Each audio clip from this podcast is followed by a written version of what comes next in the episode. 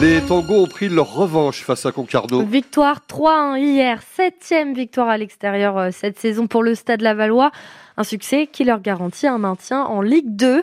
Une très bonne nouvelle pour le capitaine lavallois Jimmy Roy. Se maintenir à 12 journées de la fin, moi dans mon humble carrière, ça m'est rarement arrivé. Donc euh, c'est quand même euh, une bonne chose pour le club et, et la progression qu'on a. 44 points à, la, à 12 journées de la fin, c'est pas anodin. Donc euh, maintenant on va pouvoir regarder plus haut. L'objectif principal est rempli, le maintien. Maintenant on va essayer d'aller chercher un petit peu plus haut. Et surtout comparé à l'an dernier évidemment. Ouais, l'an dernier on s'est maintenu à 17 secondes de la fin. Alors euh, là se maintenir à 12 journées de la fin, c'est ça n'a rien à voir pour nous, c'est jouissif, mais euh, on a des ambitions dans ce championnat, donc il faut, il faut pas lâcher. Le premier objectif est rempli, il faut pas lâcher. On, on va essayer d'aller chercher euh, de belles choses pour Oui. le club. Le Stade Lavallois est donc euh, troisième de Ligue 2 avec 44 points. Prochain match samedi avec la réception euh, d'Amiens 9e au Stade Francis Lebasser. En Ligue 1, Brest reste sur le podium grâce à sa victoire 3-0 à Strasbourg hier. Nantes a battu Lorient 1-0 et sort de la zone rouge. La 23e journée qui se poursuit aujourd'hui avec Rennes qui se déplace au Parc des Princes pour affronter le PSG et en clôture de cette journée, Marseille reçoit Montpellier. La plus grande ferme de France est enfin ouverte. Après les insultes et les interpellations au milieu des allées du parc des expositions de la porte de Versailles, le salon de l'agriculture a finalement ouvert ses portes avec plus d'une heure et demie de retard hier. Emmanuel Macron l'a inauguré lui avec plus de 4 heures, plus de 4 heures après son arrivée. Et le chef de l'État y a passé 13 heures dans une ambiance extrêmement tendue. Les 3 heures de débat euh, du matin avec les représentants de la profession n'ont pas calmé tout le monde, hein, loin de là. Le président a donc déambulé dans une sorte de bulle de sécurité, Audrey Tison. Entre les policiers en civil et les CRS en uniforme, ce sont 800 membres des forces de l'ordre qui ont été déployés dans le salon. De quoi tenir à bonne distance le groupe d'agriculteurs en colère qui continuait à huer et à lancer des cris Macron démission. C'est donc dans cette bulle et dans une ambiance cordiale que le président a pu échanger avec des éleveurs et des représentants de la filière pêche. L'Élysée a même regroupé plusieurs rendez-vous lors d'un même déjeuner à huis clos afin d'éviter trop de déplacements. Emmanuel Macron désigne sans le nommer le responsable présumé des débordements, la coordination rurale, seul syndicat qui n'a pas clairement demandé à ses troupes de se calmer après les trois heures de débat du matin. Derrière ce syndicat, le président en est sûr, c'est le Rassemblement national qui attise les colères dans une démarche politicienne.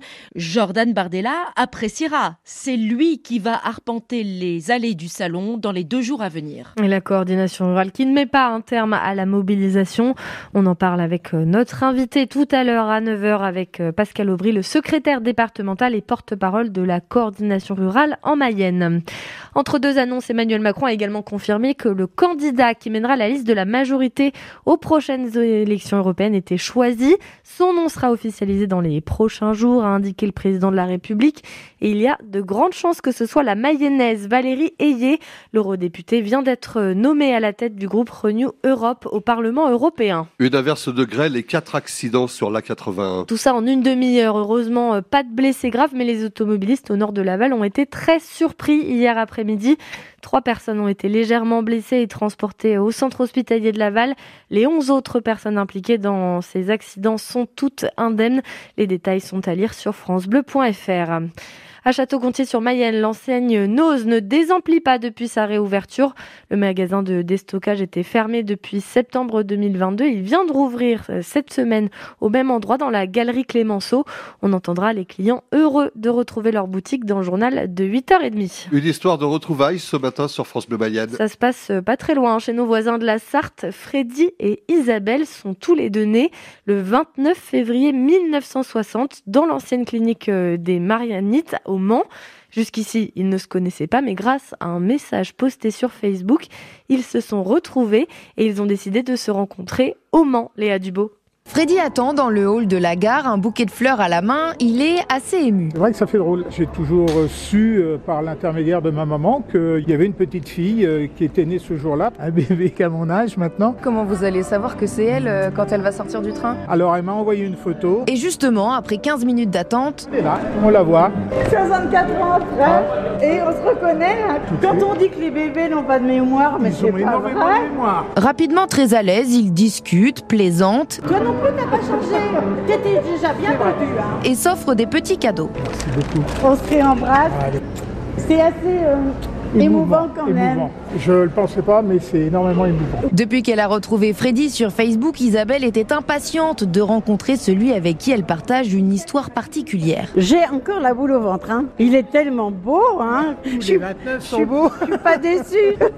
Une belle rencontre. Ma jumelle, 29 février, et en plus à une heure d'intervalle. On, on se sent différent. On va essayer pendant quelques heures là de, de se retrouver et de voir euh, bah, comment chacun a mené sa vie. Freddy et Isabelle voudraient ensuite retrouver les 14 autres bébés nés le 29 février 1960 au Mans pour se réunir dans 4 ans. C'est la jolie histoire ce matin sur France Bleu Mayenne. L'US Laval s'est incliné hier sur le parquet de la salle polyvalente.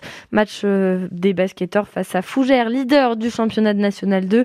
Les Lavallois n'ont pas à rougir de leur performance. Hein. Ils ont perdu 69 à 60 dans une salle comble. Nouveau défi pour les handballeurs de l'Union Sud-Mayenne aujourd'hui à la salle polyvalente de Laval également. Les leaders de National 2 affrontent Granville. Granville, deuxième au classement. Le match est à 16h. Et enfin, c'est une première depuis 1997. L'équipe de France, messieurs de tennis de table, est en finale des championnats du monde, portée par les frères Félix et Alexis Lebrun. C'est à midi face à la Chine et ça se déroule en Corée du Sud.